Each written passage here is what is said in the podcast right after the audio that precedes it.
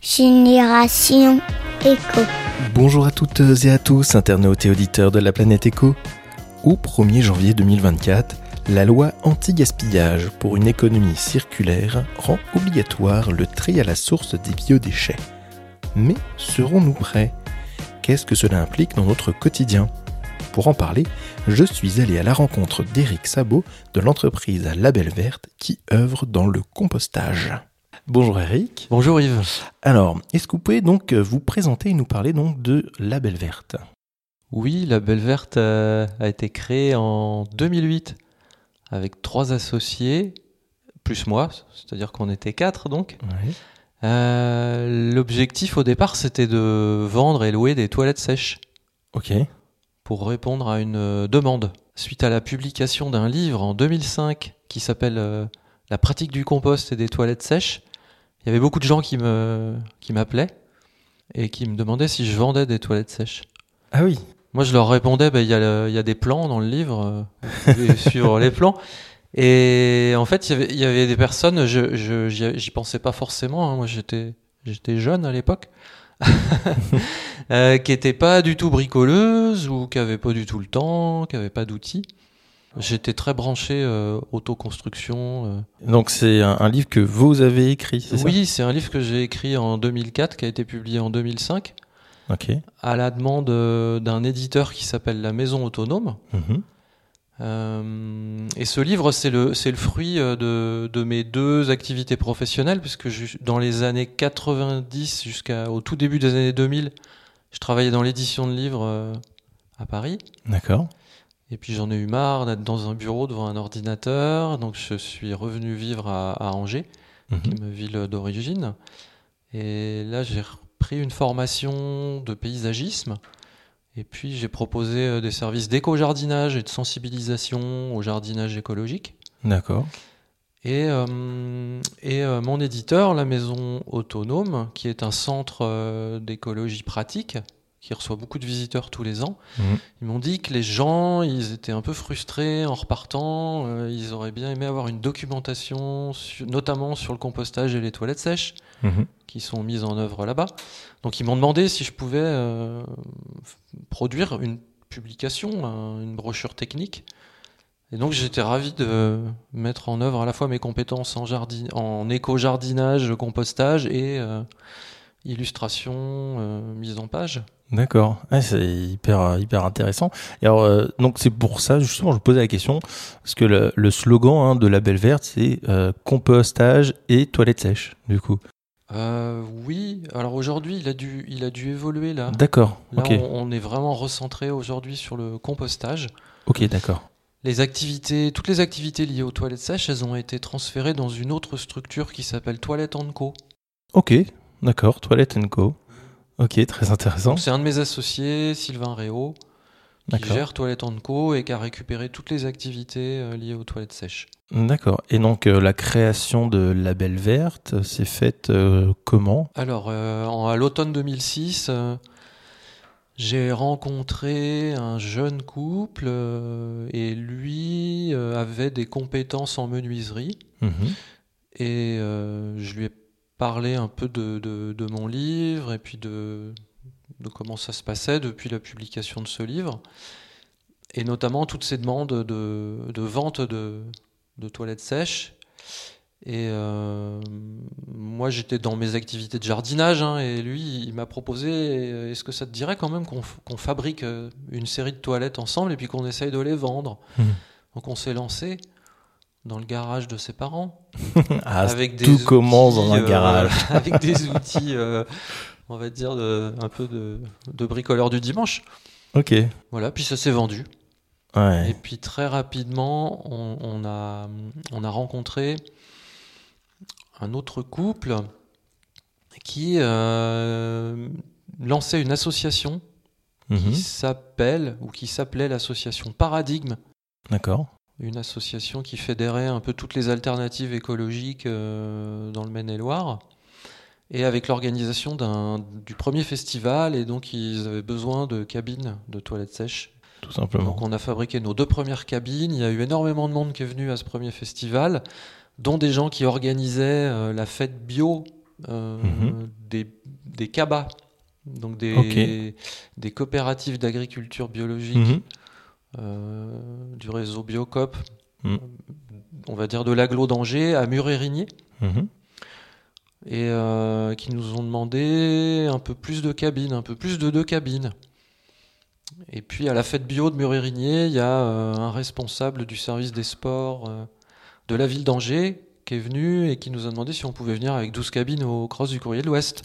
D'accord. voilà, on a enchaîné et puis c'est comme ça que ça s'est développé. Ouais, de fil en, de fil en aiguille, euh, finalement, vous avez réussi à, Oui. à développer euh, Une l'activité. activité de location de toilettes sèches pour les événements euh, culturels et sportifs. D'accord. Et donc maintenant, on est vraiment sur la partie euh, compostage. Qu'est-ce que vous proposez au niveau de, de la Belle Verte Alors nous, notre credo, c'est le, c'est le déploiement du compostage dit de proximité. Mhm. Donc ça veut dire que c'est, là où les biodéchets sont produits. On ne transporte pas. D'accord. On parle aussi de compostage citoyen, donc fait par les citoyens. Ok. Euh, ça peut être fait aussi par des professionnels de la restauration, dans les cantines scolaires, ou les restaurants d'entreprise, ou les traiteurs. Mhm. Voilà, mais c'est même si c'est des professionnels, c'est les citoyens qui font du compost pour eux-mêmes. C'est du compost qui va pas être vendu, ni même cédé euh, gratuitement à des tiers. D'accord. Oui, ils le font pour eux, pour leur propre plantation, finalement. Voilà, tout à fait. Sur leur balcon euh, Oui. ou leur euh, petit jardinet, s'ils ont un, un jardinet, quoi. Exactement. Alors, on a la, la généra- généralisation euh, du tri à la source hein, des biodéchets qui sera obligatoire au 1er janvier 2024.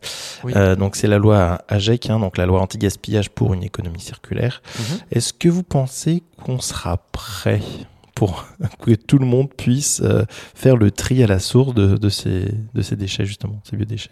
Je, je ne sais pas. Ouais. Je ne crois pas. J'ai l'impression qu'il y a des collectivités qui sont qui n'ont pas encore pris vraiment la mesure. Mhm. Euh, et, et il me semble qu'il y a des gens qui n'ont pas de solution de compostage euh, et qui n'en auront pas au 31 décembre 2023. Oui, Euh, ça risque d'être euh, compliqué, oui. C'est-à-dire que des fois, il y a des collectivités qui proposent des solutions, mais les citoyens ne sont pas forcément au courant. Hmm. Voilà. La communication n'est pas forcément euh, à la hauteur euh, de l'enjeu. Est-ce que c'est aussi, ça fait partie de votre travail finalement, d'aller voir les, les habitants, les citoyens, pour leur dire que ça existe et qu'il faut, il faut le faire ou? Tout à fait. Oui. On fait du porte-à-porte. Mhm. On va proposer, notamment dans les immeubles, euh, aux habitants de faire du compostage partagé au pied de leur immeuble. Et pour ça, on, on fait du porte-à-porte. On fait de l'affichage. Mhm. Et puis on communique sur les réseaux sociaux. On anime aussi des stands d'information euh, sur toutes sortes d'événements, parfois missionnés par les collectivités. Voilà. Ouais, c'est déjà pas mal. Et euh, c'est quoi les, les conséquences du coup pour les, pour les habitants euh, de, de faire le tri de ces, de ces biodéchets? Voilà, première euh, conséquence que chacun peut observer, c'est le fait que euh, si on trie déjà ses emballages et le verre, Mhm. Si on se met à trier en plus les épluchures de fruits et légumes et le, le marc de café, de thé et les fleurs fanées pour les composter, on met plus grand chose dans la poubelle euh, ordures ménagères. Mhm. Ouais, c'est clair. Euh, il y a, surtout, euh, surtout sur des, des collectivités où au niveau du tri des emballages, euh, il y a- on, on est bien avancé. Euh, il y a- il y a- ça fait déjà maintenant plusieurs années qu'il y a eu les extensions des consignes de tri. Mhm. Avant, c'était compliqué le tri. Il y avait plein de choses qu'on qu'on qu'on pouvait pas mettre. Et puis d'une collectivité à l'autre, Oui, euh, c'était pas forcément Hmm. les mêmes consignes. Tout à fait. Aujourd'hui, c'est quand même un peu plus lisible. Ouais. Et nos poubelles d'ordures ménagères, elles, elles pourraient euh, n'être collectées que, que tous- tous les mois. Enfin, Oui, finalement, ouais. Chez, chez moi, c'est le cas. C'est même pas tous les mois d'ailleurs. Hmm. Ouais. Ouais, et euh, justement, c'est quoi le, le frein pour, euh, peut-être pour les habitants de, de mettre en place des, des composteurs euh, collectifs? Oh, c'est la flemme. Ah oui, c'est surtout la flemme, Ah bah d'accord. oui, c'est vraiment la flemme, oui, c'est la flemme ou c'est le foutisme, hein, vraiment. Ok. Oui, oui, bah ça fait ça fait 15 ans qu'on est sur le terrain au contact des des habitants. euh, Il n'y a pas d'obstacle technique. Hmm. Alors si, il y a quand même des endroits où effectivement on- n'a pas de place pour mettre les les composteurs. Bon, d'accord. Euh, les composteurs qu'on installe, on les installe majoritairement sur des espaces verts, Mhm. directement au contact du sol, puisque Bah c'est oui. les animaux du sol qui font le, qui transforment le, co- le- nos biodéchets en compost. Ouais.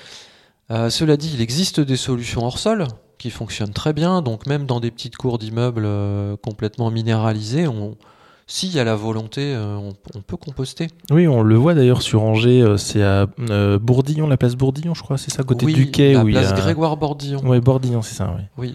Où il y a un composteur euh, Ouais. qui est hors sol, hein, du coup, qui est sur Mm. du bitume et euh, qui, qui fonctionne. Ouais. Tout à fait. Oui, oui, ça fonctionne très bien. Il y a des solutions qui existent. Alors des fois, on pourrait croire qu'il y a- des nuisibles ou les rats ou ce genre de choses, non? Ça, Finalement, euh, Bah, je vais être tout à fait euh, honnête et transparent avec vous. Euh, oui, le compost attire les animaux, mhm. et pas seulement les rats. Il intéresse aussi les chiens, les chats, les oiseaux, les hérissons, les renards, etc. En fait, tous nos restes alimentaires intéressent la plupart des animaux, Hmm. y compris les insectes que j'ai oubliés. Donc, c'est pour ça qu'on composte dans des boîtes fermées, on met du grillage au fond, et ça permet de se prémunir de, voilà, de, de toute euh, nuisance. Ouais. Alors les nuisances, c'est, c'est- oui, c'est le fait que les animaux, ils, ils peuvent étaler euh, les biodéchets, mais voilà, si c'est dans une boîte fermée, il n'y a, y a aucun souci. Ouais.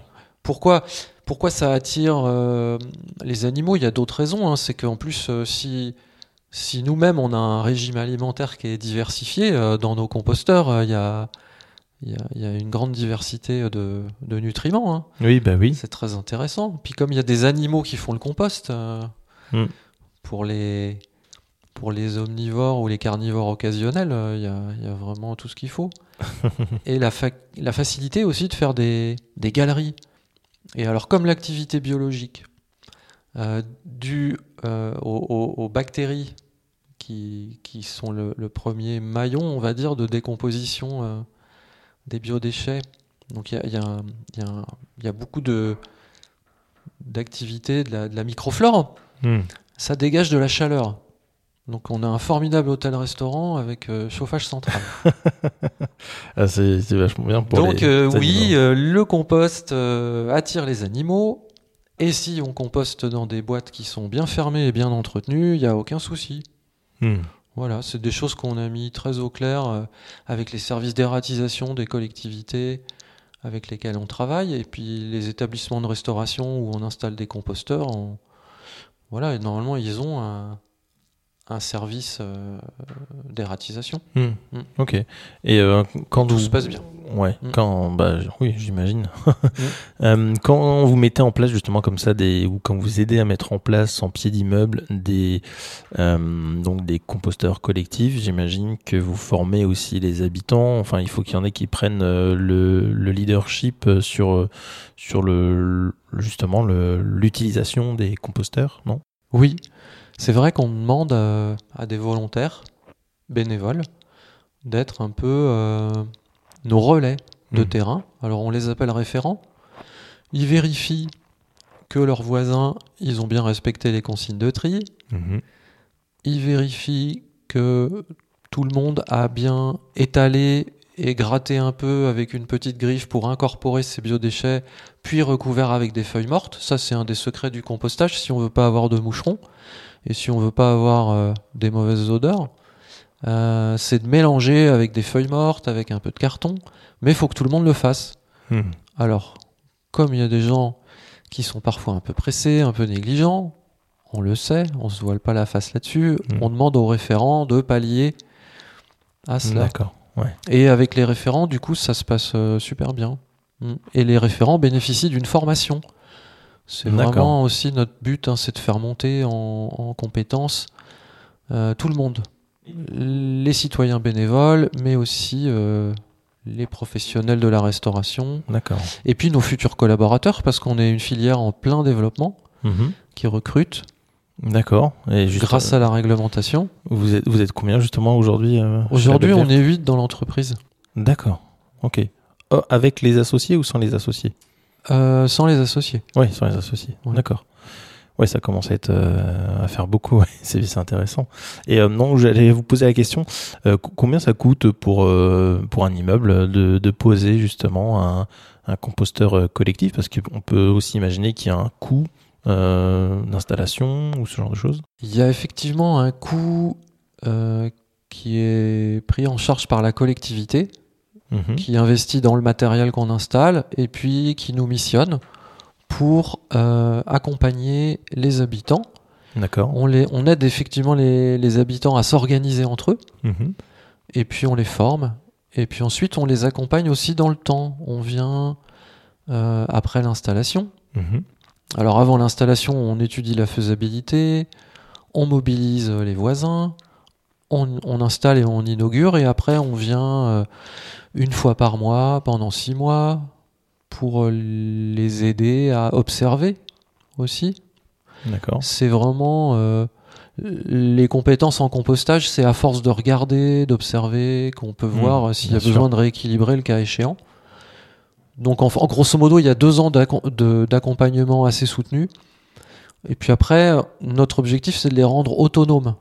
Et c'est là où on a, euh, c'est ça qui permet de maîtriser les coûts pour la collectivité. Ok.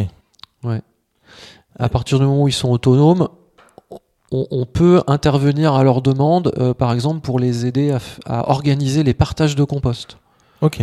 Voilà. Mais si, sinon, des fois, ils n'ont pas besoin de nous. Ils, ils ont très bien appris et Ouais, ils apprennent vraiment tout seul. euh, ils font ensemble.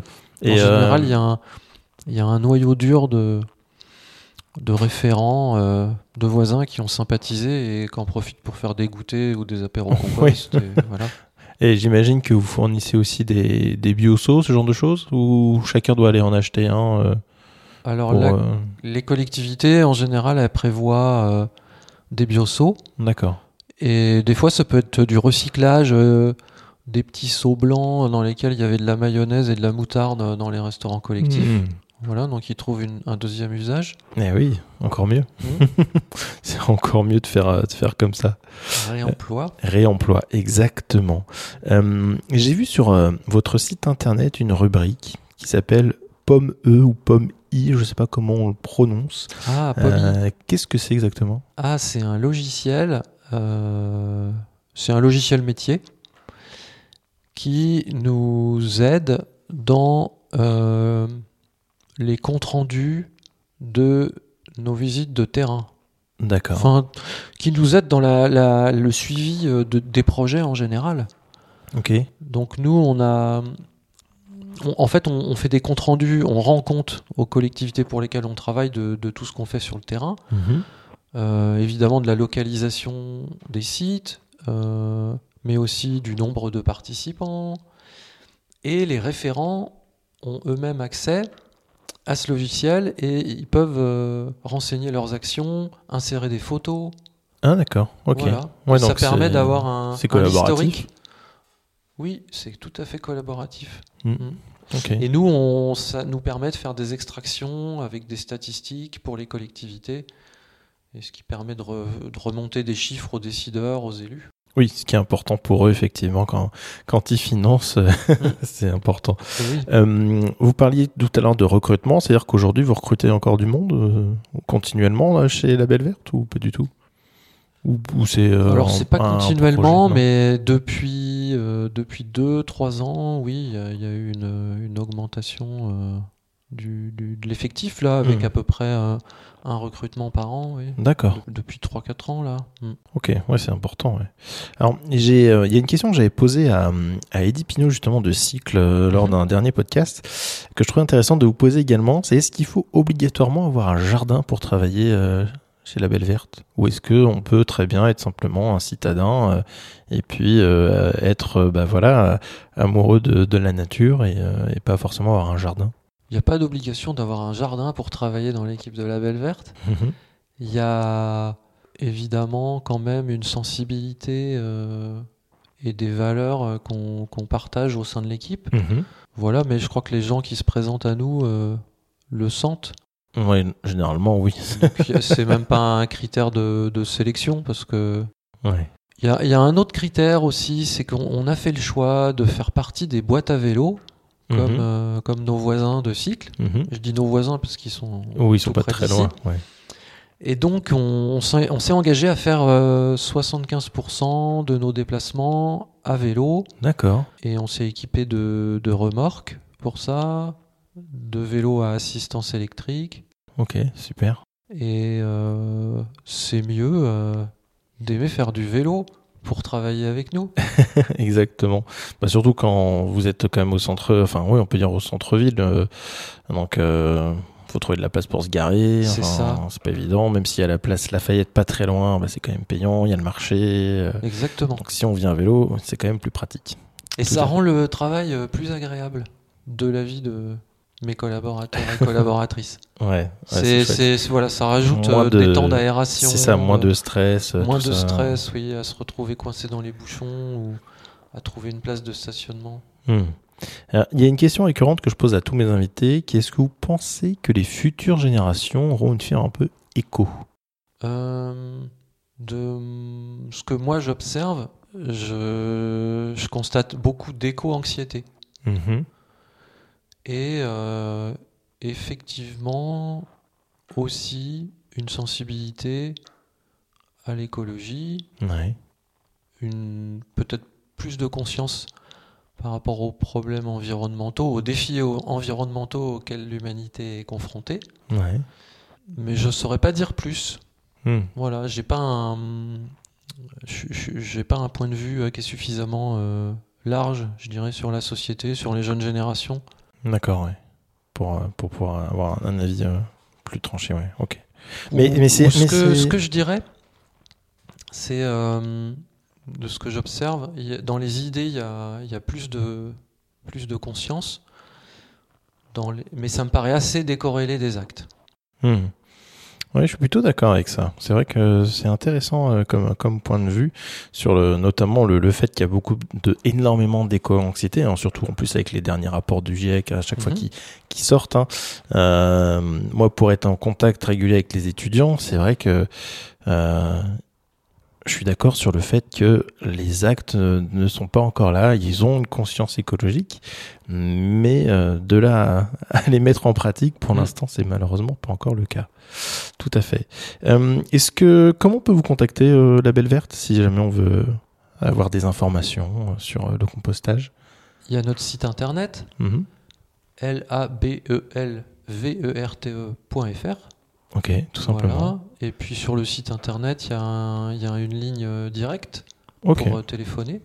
d'accord. Et puis donc les réseaux sociaux, vous en parliez euh, tout à l'heure euh, aussi. Oui, on est présent sur euh, Facebook, LinkedIn, peut-être un petit peu Instagram. Oui, les principaux quoi. Oui. Exactement. Parfait. Bon bah merci beaucoup Eric pour pour cet échange et puis pour justement toutes ces informations sur le compostage et sur la Belle Verte.